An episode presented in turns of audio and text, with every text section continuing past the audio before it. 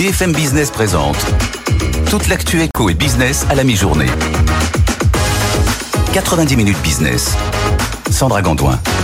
Bienvenue dans 90 minutes business, votre émission d'actualité économique de la mi-journée. On va décrypter, comme tous les jours, les dernières infos avec nos reporters, nos invités et bien sûr votre Jean-Marc Daniel qui est là sur ce plateau en pleine forme. Bonjour Jean-Marc. Bonjour. Au sommaire de ce mercredi 8 novembre, les discussions entre le gouvernement et EDF sur le prix de l'électricité entrent dans la dernière ligne droite. Le PDG Luc Raymond est auditionné hein, au Sénat aujourd'hui pour défendre un prix élevé afin de financer le nucléaire. Mathieu Pechberti va revenir pour nous dans ce, sur ce dossier dans une petite minute. C'est l'une des grosses batailles dans le secteur de l'automobile. Les députés européens qui débattent cet après-midi de l'instauration de cette norme Euro 7, une norme qui fixe les nouvelles exigences en matière d'émissions polluantes des gaz d'échappement. Sont-elles nouvelles ces exigences? On va voir ça dans un instant aussi avec Justine Vassogne et puis avec notre invité à midi 15, Rebecca Amselem. Nous parlerons violences économiques. Les femmes travaillent gratuitement, vous le savez, depuis deux jours.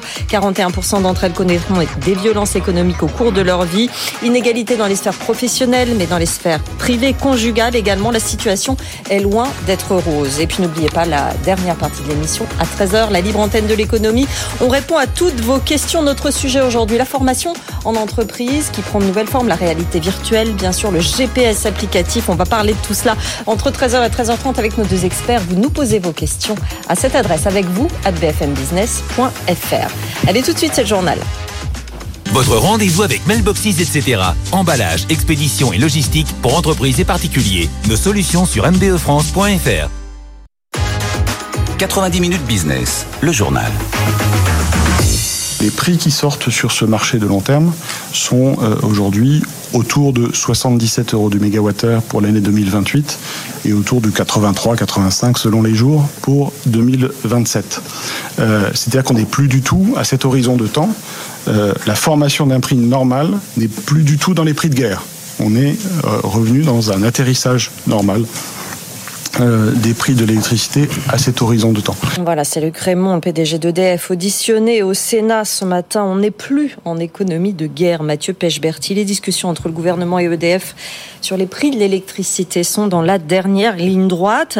Euh, quelle vision il défend, Luc Raymond, euh, face au gouvernement? Rappelez-nous. Ah, il défend une vision euh, libérale, euh, sans régulation, même sans aucune régulation. Luc Raymond, il y a deux mois seulement, parlait justement du fait qu'on était encore en économie de guerre. Il était même appuyé à l'époque, c'était aux, universités d'été du MEDEF, par le PDG Total Patrick Pouyanné, et donc euh, sur le fait que les prix allaient rester élevés durablement. Deux mois après, il dit l'inverse. Effectivement, les prix sont en train d'atterrir, mais surtout, Luc Raymond est en train de défendre donc sa position face au gouvernement qui, jusqu'à encore quelques semaines, voulait une régulation très forte. Je dis pas des prix administrés non plus, sinon Jean-Marc Daniel va faire des sauts sur sa chaise. Mais On va voir ça dans en un tout cas, une régulation effectivement très forte avec des, euh, un plafonnement des prix. euh, des prix, en tout cas euh, régulés notamment pour les entreprises qui consomment le plus d'énergie. Là, lui, il dit laissez-moi faire, laissez signer des contrats de long terme avec mes clients.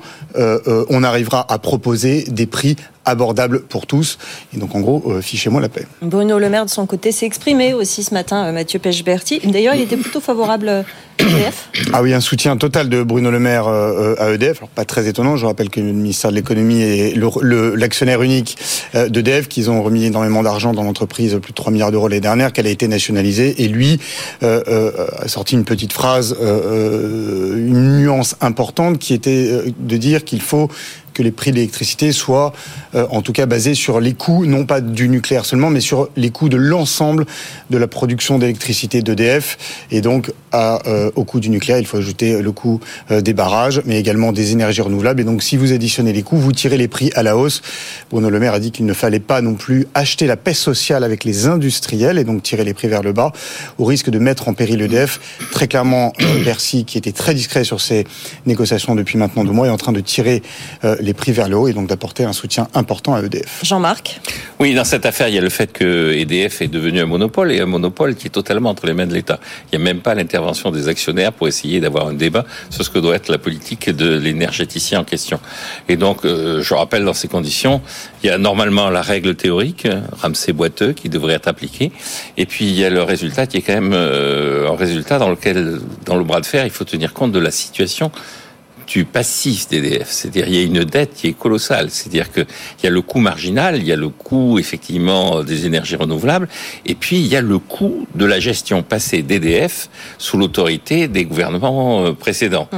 Et donc, euh, je crois qu'il faut par sagesse, laisser effectivement le PDG d'EDF déterminer son prix et fixer la, la, gestion de sa boîte, parce que la façon dont la boîte a été gérée précédemment sous l'autorité de l'État est le moins qu'on puisse dire assez calamiteuse. 60 milliards. 65. 65 milliards. Un commentaire, Mathieu non, 65 milliards. Bruno Le Maire a dit ce matin que c'était une question de jour pour une prise de décision, et on voit bien que en tout cas, le, bras de fer est en train de se de tourner en faveur d'EDF. En tout cas, c'est ce que dit Bruno Le Maire, euh, qui a en général des arbitrages assez favorables. Merci Mathieu Pechberti. Dans ce journal également, l'une des plus grosses batailles du secteur de l'automobile actuellement, les députés européens qui vont débattre cet après-midi de l'instauration de la norme Euro 7, une norme qui fixe les nouvelles exigences en matière d'émissions polluantes des gaz d'échappement. Justine Vassogne, une norme qui fait couler beaucoup d'encre. Oui, Sandra. Aujourd'hui, les véhicules européens obéissent à la norme Euro 6 hein, depuis 13 ans maintenant. Et l'idée avec cette norme Euro 7, c'est d'avoir une législation encore plus contraignante pour qu'in fine, les voitures soient plus propres. Le problème, c'est que cette norme Euro 7, elle a été très largement édulcorée depuis sa présentation il y a un an par la Commission européenne. Pour de nombreux observateurs du secteur, elle ressemble étrangement à la norme Euro 6. Les limites d'émissions polluantes pour les voitures particulières sont les mêmes. Elles ne se durcissent que pour les camions et les bus. Le calendrier a été décalé. Ces nouvelles normes devaient initialement entrer en vigueur en 2025. Dans la mouture qui sera présentée cet après-midi, on parle de 2030, soit cinq ans plus tard. Norme détricotée, on, peut le dire. Qu'est-ce qui s'est passé, Justine? Bah, il ne s'en cache pas, hein. ce sont les constructeurs automobiles hein, qui sont derrière ce détricotage. Hein. Ils sont unanimes sur la question. Ils ne veulent pas de cette norme alors qu'ils se préparent à se convertir à l'électrique pour 2035. Une nouvelle norme, cela nécessite de transformer les voitures. Cela coûte cher, jusqu'à plusieurs milliers euh, d'euros par voiture, selon euh, Luca De Meo, le, patron de Renault, qui a même expliqué que la norme Euro 7, dans sa version la plus sévère, pourrait amener à la fermeture de quatre euh, de ces usines. Le lobby automobile est parvenu à convaincre les pouvoirs publics, notamment les gouvernements italiens et français, qui sont montés au créneau à Bruxelles pour donc édulcorer cette norme Euro 7. Des voix euh, évidemment s'élèvent. Hein. La présidente de la commission transport au Parlement européen, Karima Deli par exemple, estime que l'on va tout simplement continuer à empoisonner euh, des gens. Les députés européens doivent se prononcer sur Euro 7 demain à midi. Jean-Marc non plus n'en veut pas de cette norme. Ah non, il faut arrêter de multiplier les normes, d'autant plus que les, une norme, ça a d'abord une phase de lobbying, alors ça prend du temps, ça a des coûts, et puis une fois que le lobbying est fini, quand la norme est édictée, c'est une phase de procédure parce que les gens la respectent pas, donc on fait des procès, il y a un marché noir qui se met en place. Si on veut véritablement lutter contre les problèmes de pollution, il y a un outil simple, ce sont les taxes pigovienne et donc euh, qu'on mette une taxe carbone, qu'on mette le prix de l'essence mm. à 4 euros, euh, comme je le réclame régulièrement sur cette antenne, sur ce plateau, et qu'on arrête d'embêter les gens avec des normes, des textes, des discours, de qu'on soit cohérent. 4 euros, un point barre, c'est fini. Dans ce journal également, 7 ans après sa création, le label ISR dont on vous parlait hier, il fait peau neuve. Donc Bercy a décidé de durcir ses critères d'attribution. Ce label investissement socialement responsable était censé orienter les épargnants vers des placements qui tiennent compte des préoccupations environnementales et sociétales.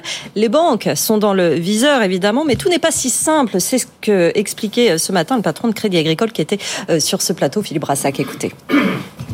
La clarification est nécessaire. Il y a un label, il faut bien qu'il soit mis à jour. Donc je ne parle pas de la clarification, c'est une mise à jour qui a été faite. Mais le principe même du label, il faut comprendre les limites de cela. Les limites, c'est que dans un mouvement où on doit avoir une transition du charbon, pétrole vers euh, euh, les énergies renouvelables avec une transition qui est celle du gaz, ceux qui sont en mouvement, tant qu'ils ne sont pas verts de chez vert, ils sont déclaré non responsable. Et donc c'est pas une classification qui accompagne la transition en tant que telle. Elle permet juste de repérer à la place des clients ce qui est clairement aujourd'hui statiquement euh, considéré comme responsable. Jean-Marc. Non, vous avez vu dans l'émission depuis le début, hein, on a commencé par le prix administré. Et oui, il y a un thème. On est passé à la norme, maintenant c'est le label. Stop. Ça suffit, effectivement. D'autant que c'est très intéressant ce que dit Philippe Brassac sur les différences de, contexte eh économique entre, entre les pays dans lesquels euh, ils sont installés, évidemment. Allez, on va faire un point Euronext tout de suite. Avec vous, Antoine Larigauderie, le CAC 40 qui tente de sortir la tête de l'eau à la mi-journée, hein, mais c'est laborieux. Oui, seulement puisse dire. Hein. On gagne à peine 0,06%. On est à 6990 points. On espère qu'on va pouvoir euh, retenter les, les 7000, mais enfin rien n'est moins sûr. On est sur un marché extrêmement, extrêmement indécis après trois séances de correction consécutives. Euh, du côté euh, des marchés européens, c'est pas mieux. Hein. On a une baisse de 0,07% pour le DAX à Francfort, l'Eurostock 50 quasiment à l'équilibre, alors même que du côté de Wall Street, on a un Nasdaq qui aligne 8 séances de hausse consécutives que tous les feux sont au vert, que les grandes capitalisations de la high-tech continuent de surperformer tout le monde, on en reparlera tout à l'heure dans l'édito. Euh, en plus, on a des taux obligataires qui ont tendance à corriger un petit peu ce qui aurait dû relancer euh, à fond les valeurs de croissance euh, en Europe. On a des coûts du pétrole, alors qu'ils n'en finissent pas se baisser, ça devient très très impressionnant. On a un Brent de mer du Nord qui va pas tarder à aller tester les 80 dollars, hein, et ça, ça pourrait même avoir lieu cet après-midi ou demain. On n'est plus qu'à 81, on est même à 76 hein, sur le brut léger américain au plus bas depuis cet été. Donc euh, on aurait une fenêtre de tir assez favorable et finalement il se passe pas grand chose. À noter quand même quelques bonnes performances, notamment celle du Crédit Agricole après ses trimestriels. Le titre gagne 1,7% à 11,79 euros. Enfin, il faut dire que côté euh, Pays-Bas, il y a ABN Amro qui a largement déçu. Donc du coup, le climat est un petit peu alourdi hein, du côté du secteur bancaire. À noter Téléperformance qui signe la plus forte hausse du CAC à plus de 98. On est à 128 euros. Renault bien orienté aussi plus 1,55 à 34,07 euros. À la baisse, on retrouve Capgemini moins 1,8, 169,90. NG, prise de bénéfices après la belle séance d'hier. Le titre perd 1,8% à 15,02 et Veolia, moins 1,62 à 26,16. Le CAC, donc plus 0,06%, 6990 points. L'euro, 1 dollar, 0,673. Merci Antoine Larry-Gaudry. N'allez pas trop loin. 12h36, on vous retrouve. Vous nous parlerez de Microsoft et d'Apple. Ça va bien pour eux. Mais tout de suite, c'est l'édito de Jean-Marc Daniel. 90 minutes business, l'édito de Jean-Marc Daniel. Est-ce qu'on appelle ça la fin d'une alliance ou une nouvelle alliance peut-être finalement Oui, entre une- Renault et voilà. Nissan Jean-Marc Daniel. Je vais commenter effectivement cet événement qui intervient cinq ans quasiment jour pour jour après l'arrestation du précédent PDG qui était Carlos Ghosn, qui a été donc euh, arrêté à Tokyo en novembre 2018. Et donc un partenariat nouveau vient de naître, il est entré en vigueur avec euh, deux citations. Une citation de Jean-Dominique Sénard, qui est le, le président maintenant de Renault, qui dit que ce nouveau partenariat pose les fondations d'un accord de long terme juste et efficace. Ce qui veut dire qu'avant c'était pas juste et c'était pas efficace. bon, je- le fait que Renault soit actionnaire de Nissan, en quoi c'était injuste et en quoi c'était inefficace. Mais celui qui est effectivement le plus habile, c'est le PDG de Nissan, qui s'appelle Makoto Ushida. Et il dit, nous sommes convaincus des perspectives fructueuses qui découleront de ce partenariat rééquilibré. Donc les Japonais ont obtenu gain de cause. Renault est sorti de euh, la dirigeant, de la direction, de la gouvernance de Nissan, alors que le projet qui avait été lancé par euh, Schweitzer puis repris par Carlos Ghosn était effectivement progressivement de fusionner Renault, Nissan, Mitsubishi sous la houlette de l'entreprise française. Et là, il n'y a plus que 15% de chaque côté, Il n'y a ça. plus que hein. de 15% de chaque côté. Donc euh, la France est en train, l'entreprise française est en train de perdre euh, un de ses fleurons et est en train de se voir écartée du marché japonais et de la production au Japon par des acteurs japonais. Alors c'est pas la seule fois qu'on utilise la justice parce qu'au départ de tout ça, il y a un procès qui a été fait à Carlos Ghosn qui a fui les juges, mais les, ses collaborateurs qui ont été, qui ont eu euh, l'habileté, le courage d'aller jusque devant les tribunaux à Tokyo ont été ont reçu des peines symboliques et on leur a dit bon ben écoutez rentrez chez vous. Tout ça est en réalité un grand jeu de théâtre une grande manigance pour sortir les Français du marché automobile nippon. Et donc les Japonais ont utilisé la justice pour essayer de protéger leur marché et garder euh, la souveraineté euh, de faire du protectionnisme sur leur marché automobile. Ouais. alors est-ce qu'ils sont les seuls? Hélas non, ils sont pas les seuls. Il y avait le euh, marathon de New York ce week-end et quand on passe dans le parcours du marathon de New York, on passe sur euh, sous euh, le tout dernier pont construit à New York. Et vous savez comment on l'appelle ce pont? Non. On l'appelle le pont BNP parce qu'il a été payé par l'amende exigée sur la BNP pour qu'elle puisse continuer à avoir un réseau et à intervenir dans le domaine bancaire aux États-Unis.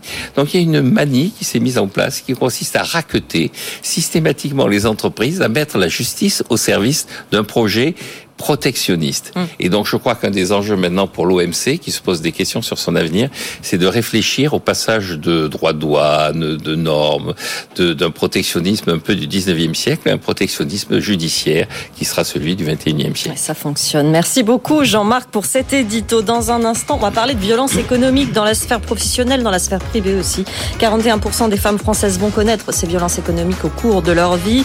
Inégalité salariale, difficulté à se faire financer. On va en parler avec Rebecca Amselem, la fondatrice de la newsletter Les Glorieuses, qui est avec nous dans deux minutes. Et puis la deuxième partie de l'émission, ça va être la formation, notre thème du jour. Oui, mais grâce à la réalité virtuelle, grâce au GPS applicatif, qu'est-ce que c'est que ces technologies? Comment ça fonctionne? Vous nous posez vos questions à cette adresse avec vous à bfmbusiness.fr. On y répond pendant toute une demi-heure en direct avec nos deux experts à partir de 13h. Allez, à tout de suite. 90 minutes business, l'invité.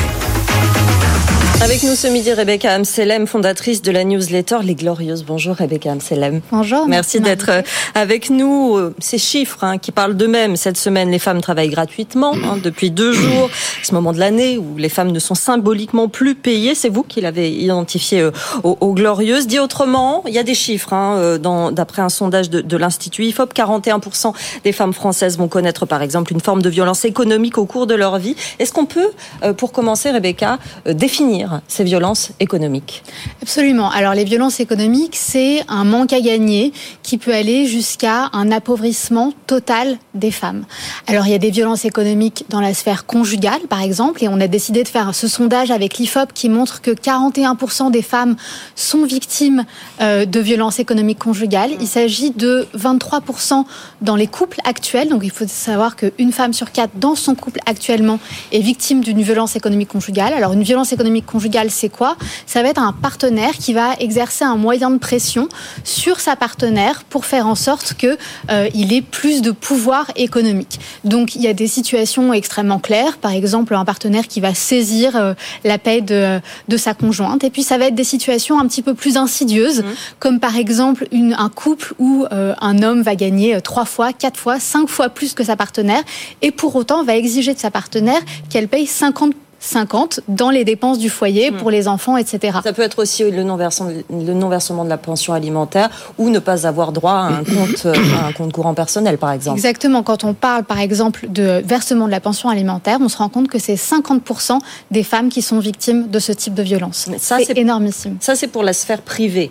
Euh, et dans la sphère euh, plus publique, finalement, la sphère professionnelle, par exemple, ça prend quelle forme? Alors, ce qu'on s'est rendu compte, notamment grâce à ce sondage IFOP, c'est qu'une femme qui gagne sensiblement moins que son partenaire a deux fois plus de chances d'être victime, enfin je parle pas de chance en fait, deux fois plus de possibilités d'être victime de violences économiques conjugales. Et donc ces violences euh, dans la sphère professionnelle se traduisent par les inégalités salariales. Et c'est pour ça que chaque année, avec la newsletter des Glorieuses, on calcule ce moment évidemment très symbolique où les femmes arrêtent d'être payées. Et les inégalités salariales sont une réalité en France. Pour autant, on a proposé depuis euh, maintenant, ça fait euh, huit ans qu'on fait ce mouvement pour euh, l'égalité salariale, des mesures, notamment des mesures de politique publique pour endiguer vraiment ces inégalités. Ça passe par quoi, par exemple? Eh bien, déjà, dans un premier temps, au-delà des mesures de politique publique, j'aimerais vraiment dire que ce mouvement est avant tout à destination des femmes. J'ai vraiment envie de dire que si jamais les femmes sont moins payées que les hommes aujourd'hui, c'est pas de leur faute. C'est pas parce qu'elles choisiraient des secteurs qui sont moins rémunérées. C'est pas parce qu'elles ne sauraient pas négocier leur salaire ou alors négocier une augmentation. J'aimerais bien vraiment changer le, le, le, le, faisceau de culpabilité. Le regard, le euh, prisme, oui. Exactement. Mhm. C'est vraiment un, un, mouvement qui est à destination des pouvoirs publics qui demande trois choses fondamentales. Le premier élément, c'est appliquer le principe d'égal conditionnalité. Donc, égal conditionnalité, c'est quoi? C'est de conditionner l'accès au marché public, premier marché en France. C'est de conditionner l'accès aux subventions publiques ou encore aux incitations fiscales données aux entreprises au respect de l'égalité salariale. Mhm. Si on prend par exemple l'exemple de l'index égalité euh, femmes-hommes qui avait été mis en place par euh, Madame Pénicaud, ce qu'on peut dire, c'est que bah, uniquement les entreprises qui auraient plus de 98, 99 sur 100 à cet index peuvent postuler à ces éléments-là. La deuxième mesure, c'est de revaloriser les métiers dits féminisés. Il y a des secteurs dans notre société qui sont moins rémunérés économiquement parce qu'ils sont moins valorisés socialement. Le service à la personne, ce genre de, Exactement. C'est les métiers du soin. C'est euh, plus de 90% du corps infirmier sont des infirmières, plus de 96%, si j'ai bonne mémoire, des sages-femmes sont des femmes. Donc on parle des personnes qui prennent soin des autres personnes, on parle des personnes qui mettent au monde des bébés, on parle des personnes qui éduquent nos enfants. Et ce sont des métiers qui sont peu valorisés et qui sont extrêmement féminisés. Donc moi, ce que je dis, c'est pas de dire aux femmes euh, orientez-vous vers les secteurs de la finance ou orientez-vous vers les secteurs de... Bien qu'il faut qu'elles le fassent aussi parce que ça passe quand même par là, malgré tout. alors c'est alors c'est vraiment une question intéressante. Je pense que effectivement ça peut passer par là, mais c'est aussi une question morale et une question philosophique ou même en fait sociétale. C'est de dire est-ce qu'on veut plus de programmatrices, est-ce qu'on veut plus de financières, ou est-ce que notre société n'a pas besoin d'infirmières, est-ce qu'elle n'a pas besoin euh, de professeurs? Si jamais on, on, pense à la société qu'on veut, vraiment la, la société de demain, est-ce qu'on veut une société sans personnes qui font les métiers du soin parce que ce serait pas valorisé économiquement, ou alors est-ce qu'on veut des personnes qui soient rémunérées à la hauteur de ce qu'elles apportent dans notre société? Oui. Et il y a vraiment eu ce rendez-vous manqué avec le Covid où on a vraiment vu l'importance de ces personnes-là. Ça aurait pu être une occasion d'augmenter leur salaire. Jean-Marc Daniel. Oui, je, je, une question un peu plus personnelle. Vous avez parlé de votre association. Elle fonctionne comment votre association? Vous avez, euh, ça existe depuis huit ans, c'est ça? Alors, c'est pas une association, c'est une... Les Glorieuses, c'est une newsletter féministe oui. que j'écris depuis 8 ans, qui est euh, produite par une entreprise qui s'appelle Gloria Media, que j'ai fondée il y a à peu près. Et, et donc, euh, pour, pour, votre vie au quotidien, elle est financée par la diffusion de votre, euh, de votre newsletter, c'est ça? Eh bien, une partie. Euh, oui, la production de cette newsletter, la production d'autres newsletters aussi, et puis d'autres activités par ailleurs. Et la deuxième chose, c'est depuis le temps que vous existez, est-ce que vous avez l'impression que ça évolue ou est-ce que vous avez l'impression que on est plutôt dans une phase de stagnation avec beaucoup de discours mais peu de réalité mmh. concrète alors c'est une très bonne question. Il y a des jours où j'ai l'impression que ça avance et puis d'autres jours un petit peu moins. La première année qu'on l'a faite, c'était en 2016 et c'était le 7 novembre à 16h34. Euh, cette année, c'est le 6 novembre à 11h25. Donc en fait, on pourrait dire qu'on a même reculé en 6 ans.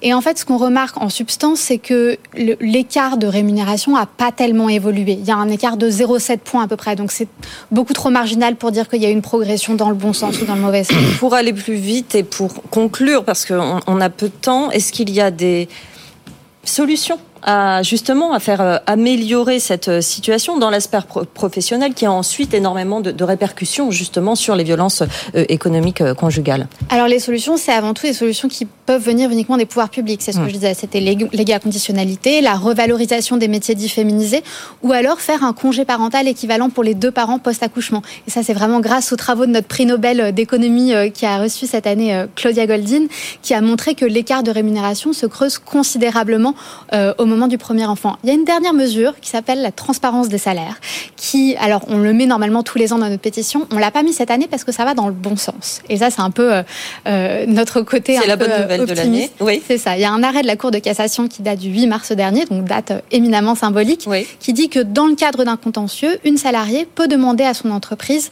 le, la fiche de salaire de son collègue si elle soupçonne euh, une inégalité salariale. Et un deuxième élément qui va dans le bon sens, c'est une directive de l'Union européenne qui enjoint les États membres de transposer en droit national à partir de 2026 cette transparence des salaires. Parce qu'on remarque que dans les pays où les inégalités salariales sont plus faibles qu'en France, il y a une transparence des salaires. Ça permet de savoir à quel type de salaire on peut prétendre quand on postule euh, à un nouvel emploi. Ça permet de savoir aussi à quel type d'augmentation on peut prétendre euh, quand on fait sa demande d'augmentation. En tout cas, les deux sphères sont intimement liées. Merci beaucoup, Rebecca Anselem, d'être venue nous voir euh, aujourd'hui, fondatrice de cette newsletter Les Glorieuses. Je vous libère dans trois minutes, juste après le top 3 du web.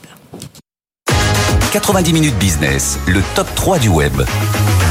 Avec Frédéric Bianchi cette semaine, le moment préféré de Jean-Marc Daniel. Et ce sont les articles que vous avez préférés sur notre site internet. On débute ce top 3, Frédéric, par un article qui revient sur une polémique, celle du tonnerre, un navire de guerre qualifié à tort de navire hôpital. Oui, alors je vous conseille la, la très bon article de confrère Pascal Samama qui nous explique un peu ce qu'est le tonnerre. Alors on rappelle, il y a deux semaines, Emmanuel Macron annonce l'envoi d'un navire pour soulager les hôpitaux à Gaza. Alors très vite dans la presse, hein, ça a été qualifié de navire hôpital. Or, le tonnerre n'est pas du tout un navire hôpital, nous explique donc cet article de BFM Business. C'est même un navire de guerre au sens strict. C'est un des plus gros un des plus gros bâtiments français, hein, juste après le Charles de Gaulle. Il transporte hélicoptères, engins blindés, chars et puis de l'arme armement militaire. Alors certes, il, y a un hôpital à l'intérieur de ce bâtiment, hein, de 70 lits de deux blocs opératoires, mais ce n'est pas un navire hôpital. Alors on pourrait penser que c'est un débat entre spécialistes des, questions militaires et de la marine, mais pas du tout, parce qu'un navire hôpital, c'est un statut très clair, hein, défini par la Convention de Genève de 49. Si on attaque un navire hôpital, c'est considéré comme un crime de guerre. Un navire hôpital, c'est blanc, c'est une grosse croix rouge dessus. Donc là, si on attaque ce navire, le tonnerre, eh bien, ce ne sera pas considéré comme un crime de guerre. Si la France n'envoie pas de navire hôpital dans la zone, c'est tout simplement qu'elle n'en possède pas. Il n'y a que deux pays au monde qui en ont, les Américains qui en ont deux et le Royaume-Uni qui en a un. Jean-Marc. Oui, je pense que euh, c'est peut-être un procès d'intention et un procès que je lui fais, mais je pense que notre président de la République devrait lire cet article pour comprendre ce qu'il a envoyé au juste au large de Gaza. Parce que je suis pas sûr, vu la façon dont il s'est exprimé et dont il a présenté les choses, qu'il soit véritablement conscient de ce qu'est ce navire. Alors, ça laissait planer le doute, c'est vrai, de la manière dont il exprime. Il n'a pas parlé de lui, du navire hôpital. Il a dit on envoie un navire pour soulager les hôpitaux. On a contracté les deux mots, ça a fait oui. Oui.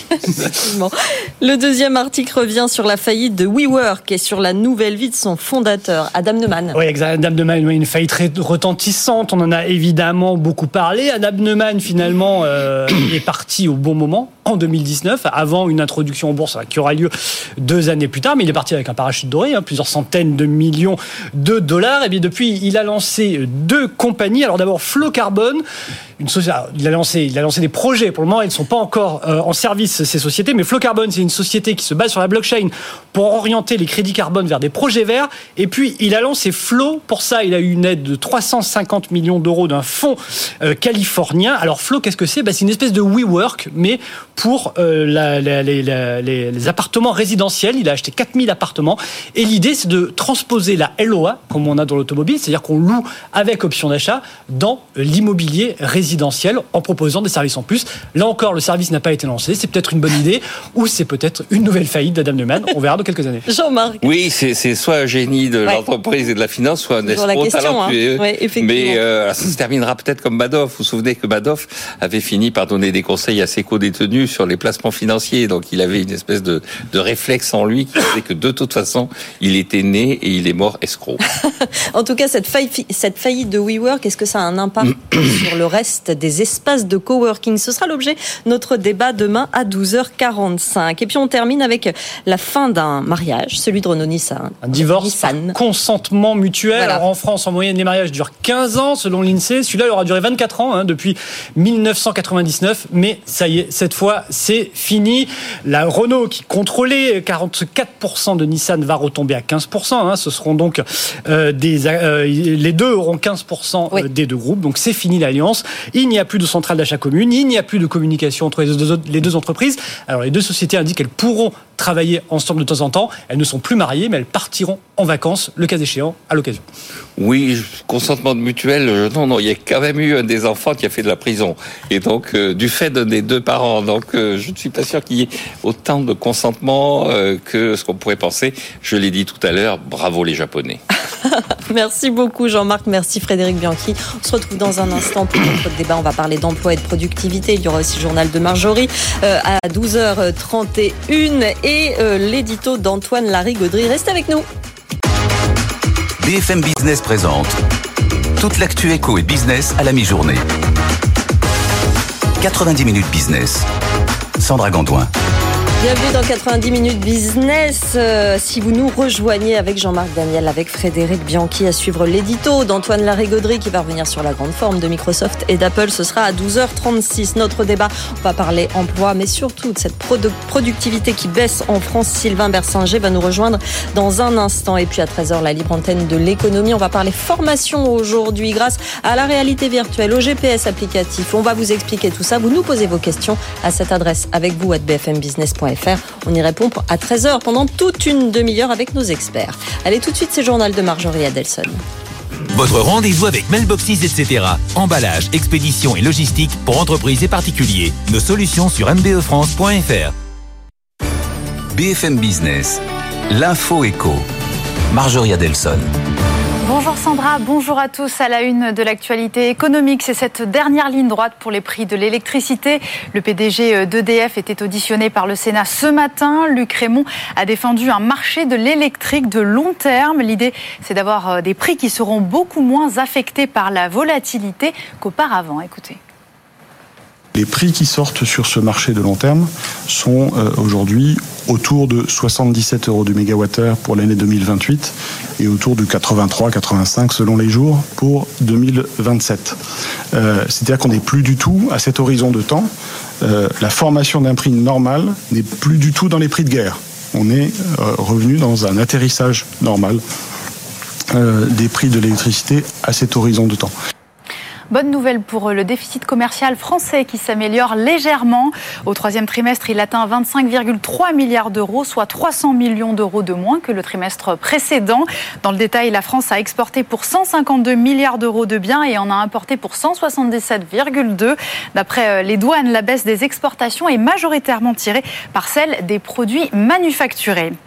En Europe, pas d'inflation à 2% avant 2025. Selon le chef économiste de la BCE, Philippe Lane, le ralentissement de la hausse des prix qu'on observe actuellement est surtout lié au différentiel sur les tarifs de l'énergie par rapport à l'année dernière.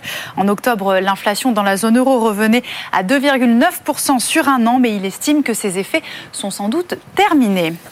Dans l'actualité également, Renault et Nissan lancent leur nouvelle alliance. C'est ce qu'ils ont annoncé ce matin après le feu vert des autorités. Dans le détail, Renault a placé 28,4% dans Nissan à travers une fiducie dans le cadre du rééquilibrage à 15% de leur participation croisée.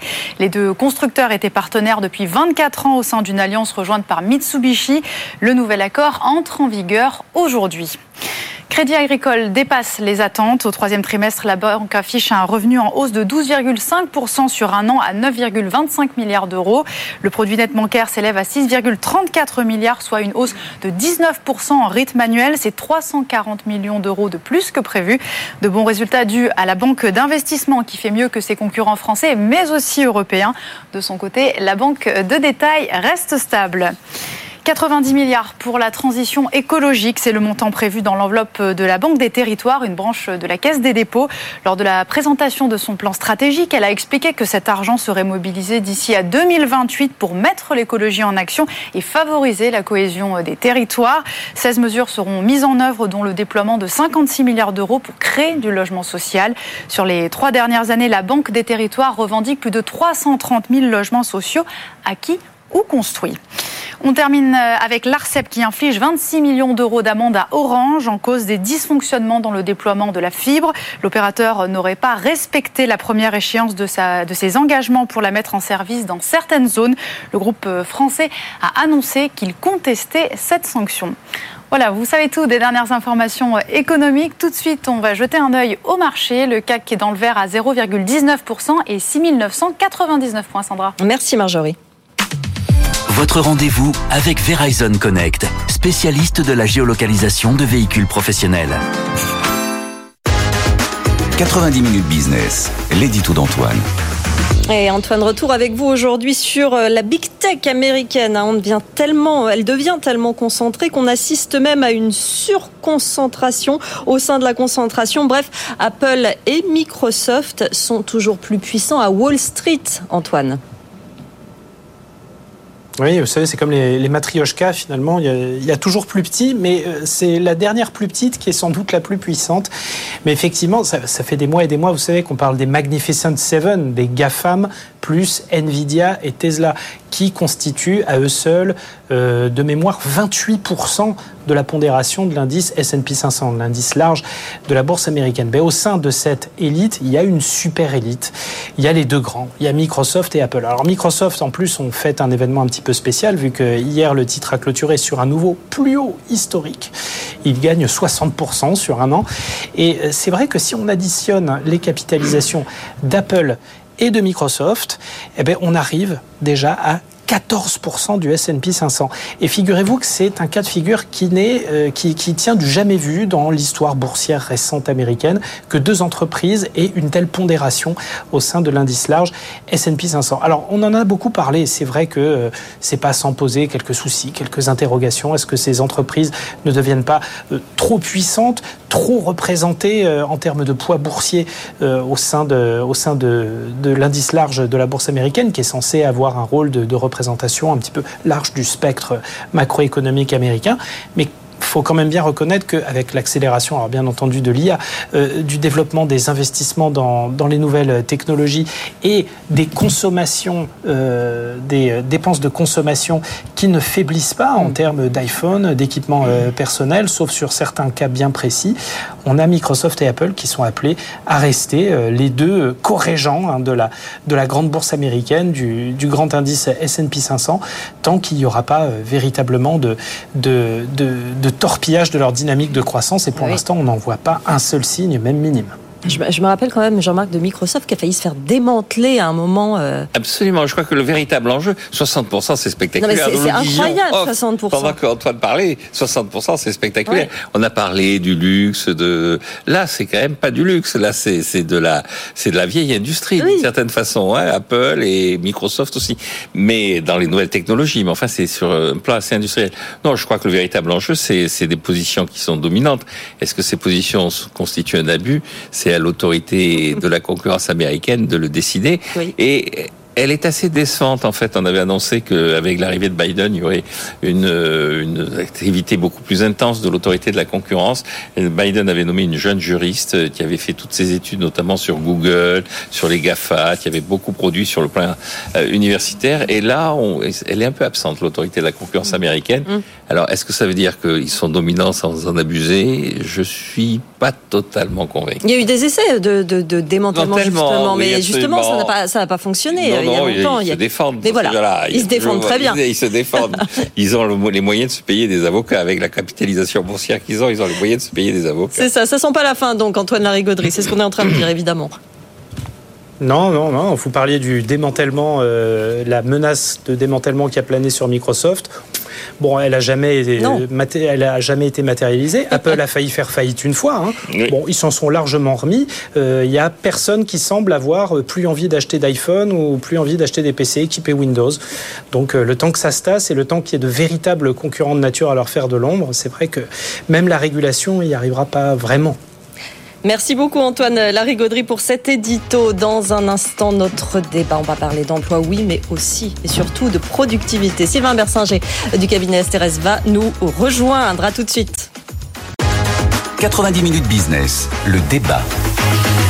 Notre débat, Sylvain Bersinger, chef économiste au cabinet Asteres, nous a rejoint. Il y a aussi Jean-Marc, évidemment, Frédéric Bianchi, Annalisa Capellini pour ce, ce décryptage de la situation de l'emploi et de la productivité. Jean-Marc, vous nous en parlez depuis plusieurs semaines, hein, de, la, de, la, productivité qui, oui, qui, qui vous inquiète dérobe, et qui qui, se se dérobe. dérobe. Exactement, qui se dégrade. Oh, les, les, chiffres tout d'abord, Frédéric. D'abord, il faut rappeler que la productivité, c'est quand même le fondement de notre prospérité et ce depuis la révolution industrielle. Hein, c'est parce qu'on produit plus par quantité de, par, par, par unité de personnes qu'on s'est enrichi.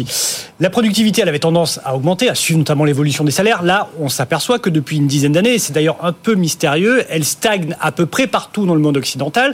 Et ce qu'on voit même, c'est qu'en France, depuis 5 ans, elle est même en recul. Hein, entre le deuxième trimestre 2019, hein, ce sont des données Eurostat, Mm. et le deuxième trimestre 2023, on a une productivité en France qui recule de 3,9%. On est euh, bon dernier au niveau européen.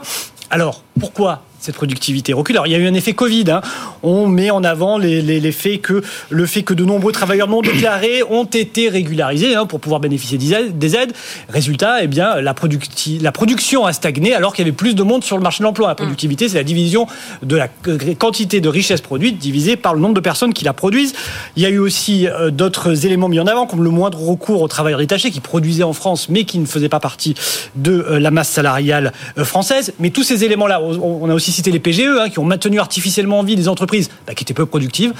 Voilà. Alors, mais tous ces éléments-là, on les retrouve à peu près partout. Mmh. Pourquoi? Quelle est la spécificité française qui fait que la productivité recule? Alors, il y en a deux. D'abord, il y a l'apprentissage. Hein. On est à 837 000 apprentis. Alors, les apprentis, il faut les former. Donc, ce sont des salariés qui prennent leur temps, donc qui produisent peut-être moins pour former ces apprentis. Des apprentis sont aussi moins euh, performants, en tout cas dans un premier temps. Et puis, il y a aussi la question de l'absentéisme qui augmente très fortement et qui, qui semble être une spécificité française. On rappelle un taux d'absentéisme de 5,64% en 2022.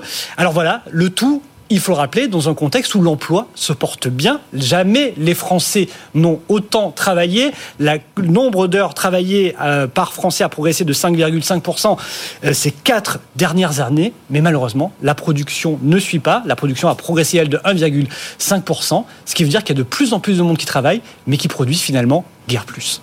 Euh, Sylvain, est-ce que cette tendance, aussi bien du côté de l'emploi que de la productivité, est appelée à se confirmer dans les mois qui viennent? Alors, je ne pense pas. Je pense qu'on a vécu une période Covid un petit peu, euh, un petit peu originale, avec effectivement une baisse de la productivité euh, assez, assez inattendue. D'une certaine façon, si je me fais un peu l'avocat du diable, on peut presque dire qu'il y a un bon côté à la baisse de la productivité. Je m'explique. C'est-à-dire que l'emploi, comme vous l'avez dit, a beaucoup progressé. Il y a une partie de personnes qui étaient globalement peu qualifiées, qui sont arrivées sur le marché de l'emploi et qui ont des niveaux de salaire et de, productivité moyens inférieurs aux, personnes qui étaient déjà en emploi. Donc en fait, ce qu'il faut voir aussi, c'est que si on fait revenir vers l'emploi tout un tas de personnes qui ont été exclues, qui sont des personnes qui sont souvent avec de faibles diplômes et de, des salaires plutôt, plutôt proches du SMIC, ça fait baisser la, productivité moyenne. Parce que si vous avez que des ingénieurs en emploi, bah, évidemment, la productivité par tête est plus élevée. Donc voilà, en fait, je crois qu'on a aussi un, on, nous autres économistes, on est encore en train d'essayer de dépatouiller tout ce qui s'est passé pendant le Covid, à la fois les tendances longues de la productivité, ce qui s'est passé pendant le Covid. Mais c'est sûr que si euh, la baisse de la productivité devenait durable, je ne pense pas que ce soit le cas, mais si c'était le cas, ça deviendrait très problématique, puisque effectivement, je suis tout à fait d'accord, à long terme, la croissance et les gains de pouvoir d'achat, c'est euh, ils vont de pair avec la productivité. Mm. Donc euh, je pense que c'est une tendance qui ne va pas durer, mais euh, je reste prudent parce que si elle durait, ça deviendrait très problématique. Jean-Marc, vous, vous êtes inquiet Oui, moi je suis inquiet parce que ça a commencé avant la Covid. Il y a eu un groupe de travail qui avait été mobilisé en 2019, euh, qui est sous l'autorité du Centre d'analyse économique, qui est le, le, think tank rattaché au Premier ministre. Et, et ce qui était intéressant, c'était la conclusion. C'est-à-dire que la conclusion, c'était l'évolution de la productivité est un mystère. Donc, euh, on avait mobilisé le banc et l'arrière-banc de la pensée économique française. Les plus brillants universitaires avaient été auditionnés, dont moi d'ailleurs, et avec un résultat qui était un résultat pathétique. C'est-à-dire qu'effectivement, et donc euh, par-delà les effets Covid et par-là, effectivement, dans, dans, tout ce qui a été dit, à mon avis, le, le, le c'est un peu la grande démission, c'est-à-dire l'absentéisme qui commence à s'installer, espèce de rapport. Euh, je crois qu'il y, y, a une question qui se pose, c'est euh, est-ce que les, le progrès technique qui soutient normalement l'efficacité du capital, est-ce que le progrès technique va nous permettre d'inverser la, la, tendance? C'est l'histoire, vous savez, les ordinateurs, on les voit dans les bureaux, on les voit pas dans les statistiques. Celui qui a dit ça, c'est un économiste qui s'appelle Robert Solo. Et donc on appelle ça un paradoxe. On a un progrès technique et puis bon. Et donc il y a toute une réflexion en ce moment sur est-ce que le progrès technique que nous sommes en train de mettre en place, de voir se mettre en place, est-ce que c'est des inventions ou des innovations hum. Alors une invention, c'est quelque chose qui fascine les ingénieurs mais qui sert pas à grand chose. Et une innovation, c'est quelque chose qui est pas forcément très fascinant, mais qui a une répondant une utilité, une capacité à apporter un bien-être supplémentaire aux consommateurs. Mais est-ce qu'on n'a pas déjà un début de réponse? La productivité du travail a baissé de 5% depuis 2019. Or, depuis 2019, ces, ces, technologies... Alors, ces technologies sont, là. et, donc, l'exemple le plus célèbre, c'est Larry Summers, qui était, qui était un économiste assez connu, qui dit, écoutez, l'innovation typique, c'est la salle de bain. Autrefois, il dit, moi, quand je vivais, quand j'allais à New York depuis chez moi jusqu'à mon lycée, je passais devant des mains-douches municipaux. Maintenant, il n'y a plus de bains-douches municipaux. Tout le monde a sa salle de bain. Ça a amélioré le bien-être des gens. Et la technologie qui est derrière, c'est pas terrible. Là, c'est de la plomberie qu'on sait faire depuis l'Empire romain. Donc, euh, en revanche, il dit maintenant, effectivement, dans mon bureau, il y a des ordinateurs partout. On me parle d'intelligence artificielle. On me dit qu'on va passer de la 3G à la 4G euh, ou de la 4G à la 5G. Je dis, mais je comprends même pas ce que ça m'apporte. Mais ça veut dire qu'on a un problème de calcul de la productivité. Alors, on a un problème de calcul. On a un problème, effectivement, de mesure de, de, de du bien-être supplémentaire qui est apporté et on a un problème de réponse par la technologie aux attentes de la population. C'est-à-dire on met en place des outils, du capital qui ne répond pas forcément aux attentes de la population. Non. Euh, Frédéric. Non, non, euh, oui, la, différence entre invention et innovation est, semble-t-il, fondamentale. C'est vrai qu'aujourd'hui, on a euh, smartphone, Internet, tous les outils numériques qui nous permettent a priori d'être plus productifs. Hein. On peut penser qu'on va consulter des mails, qu'on va, qu'on va produire du, contenu à domicile ou en, toute période. Or, ce qui vraiment améliore la productivité, c'est la transformation des modes de production. Quand l'électricité est apparue, elle n'a pas permis un bond de la productivité immédiatement. Il a fallu que de nouveaux modes de production production se mettent en place, c'était l'orisme, Fordisme, qui se basaient sur cette technologie-là, mais qui ont transformé nos modes de production. Or, aujourd'hui, ces technologies-là, elles ne transforment pas fondamentalement nos modes de production. Mmh. Elles, nous permettent de, elles nous permettent de faire un peu plus de choses, un peu plus vite, mais finalement, voilà, c'est pour ça qu'aujourd'hui, eh bien, alors, on n'arrive pas à la mesurer, mais peut-être que eh bien, ces gains de productivité arriveront quand ces technologies seront matures et permettront justement de véritables innovations dans le management et dans nos modes de production. Oui, c'est ça, ça en prend le chemin. non, je suis assez d'accord avec ce qui est dit. En fait, je trouve que le, les innovations qu'on a sont un petit peu décevantes, en tout cas du, point de vue de l'économiste. Euh, c'est-à-dire que historiquement, quand on a plein d'innovations, de start-up, de, de, nouvelles façons de faire, on doit le voir dans, dans, la productivité, et là, on le voit pas. Je dirais l'exemple un, un, petit peu typique, c'est des applications pour se faire livrer à manger.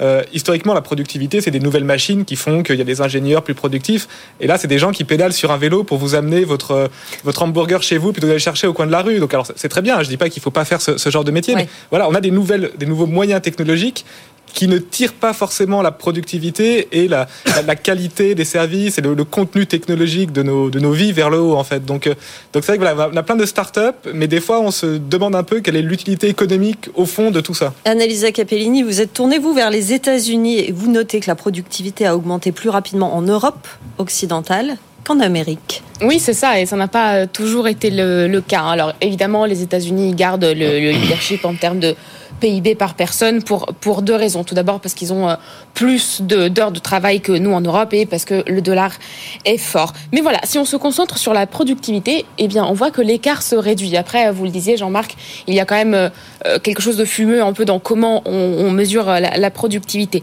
En tout cas, voilà, en Europe, c'est sûr, on travaille moins d'heures globalement. il y a des raisons démographiques. On est une population plus vieillissante que qu'aux États-Unis et on a une protection sociale beaucoup plus forte. Hein. les congés payés, les retraites, les allocations à chômage qui nous, protègent bien et nous font travailler finalement moins d'heures. Mais voilà, tout de même, la productivité augmente plus rapidement au cours des dix dernières années chez nous, en Europe de l'Ouest, euh, qu'en Amérique. Alors, on cite plusieurs, euh, plusieurs pays. Il y a l'Autriche et la Belgique, le Danemark, la France, l'Allemagne et la Suède. Voilà, dans l'ensemble, on peut dire que les Européens de l'Ouest tirent autant de profit de leur travail finalement que les Américains. Bien sûr, on pourrait réduire l'écart absolu qui, qui, reste présent, mais ça nécessiterait eh bien, des, heures de travail supplémentaires, soit à travers euh, l'immigration, on en parlait euh, il y a quelques jours sur ce plateau, soit finalement en augmentant le temps euh, de, de travail des citoyens européens. Pour l'instant, voilà, c'est pas le chemin que ça prend. Et en plus, qui dit augmentation des heures de travail, Frédéric, vous le disiez il y a quelques instants, eh bien, ne dit pas forcément augmentation de la productivité. Mm. C'est surtout un changement des modes de production et c'est peut-être là que la bataille entre l'Europe et les États-Unis euh, va se jouer finalement dans les prochaines années. Jean-Marc? Oui, oui, l'augmentation du temps de travail, ça ne fait pas de la productivité, ça fait de la production. C'est une réponse à l'absence de, productivité. Et donc, effectivement, on va voir une, vraie rupture quand on aura supprimé 80% des emplois d'avocats, 80% des emplois de médecins. Donc là, on pourra dire que... Les banquiers aussi, on parlait hier les banquiers. qui hier vont disparaître. On pourra dire qu'il y aura eu des gains de productivité. Hmm. Et donc, le véritable problème, là aussi, ça va être la capacité du système économique à faire digérer ce progrès technique. Parce que chaque fois qu'il y a du progrès technique, il y a aussi des gens qui résistent, des, ce qu'on appelle des ludites, des gens qui cassent les machines face au progrès technique. Et donc, euh, le, on est, je pense, un peu, donc, euh, je, suis assez d'accord avec Sylvain, on, peut être plutôt enthousiaste, parce que quand même, ces euh, nouvelles technologies, quand on les analyse finement, il y a des capacités d'innovation dedans, il n'y a pas que de l'invention. Mais il va falloir se heurter à des résistances. On voit défiler tous les jours sur les plateaux de télévision des gens qui vous expliquent qu'il n'y a pas assez de gens à l'hôpital, qui vous expliquent qu'on euh, a du mal à trouver des avocats bien formés, qui, qui vous expliquent que euh, les, les, les, agences bancaires ferment, que comment est-ce qu'on va faire et tout ça, alors que tout ça devrait assez vite disparaître mmh. grâce à l'innovation que constitue l'intelligence artificielle. Après, là on raisonne de manière très macroéconomique, mais il faut regarder un petit peu par secteur aussi, parce qu'il y a des secteurs où les gains de productivité restent importants malgré tout. Hein. C'est vrai que les technologies permettent ces gains de productivité. Il y a en revanche deux gros secteurs où la productivité baisse, c'est d'abord le bâtiment. Alors pourquoi le bâtiment? Parce que eh bien on est passé plutôt d'un mode de rénovation, plutôt on rénove davantage des bâtiments plutôt qu'on en construit. Or ça demande plus de bras et donc fatalement la productivité baisse. Quand il y a plus de bras pour même quantité de, production, eh bien on a une productivité qui baisse. Le deuxième secteur où là où la productivité baisse le plus fort, c'est la production euh, de véhicules de véhicules, donc l'ensemble de type, tout type de transport.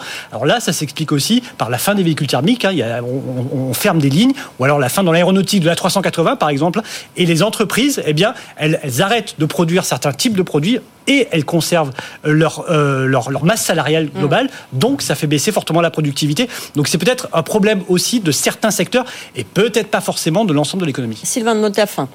Non, peut-être pour rebondir sur ce que disait Annalisa, sur la comparaison euh, Europe-États-Unis. Moi, ce qui, me, surprend dans cette comparaison, c'est l'évolution de la productivité sur long terme, hein, sur plusieurs décennies, la, la productivité et des rémunérations. Parce qu'à long terme, la productivité, on dit que c'est bien parce que la rémunération doit suivre. Hein.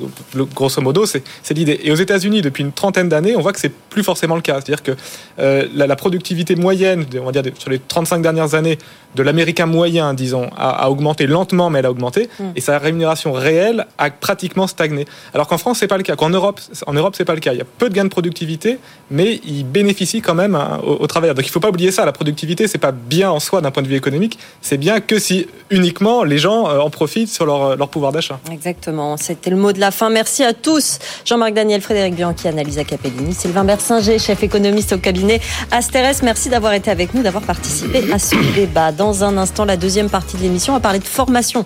C'est un peu corrélé, hein, la formation, euh, sur, sur la formation en entreprise et puis les nouvelles formes qu'elle prend. Vous nous posez vos questions à cette adresse avec vous à bfmbusiness.fr.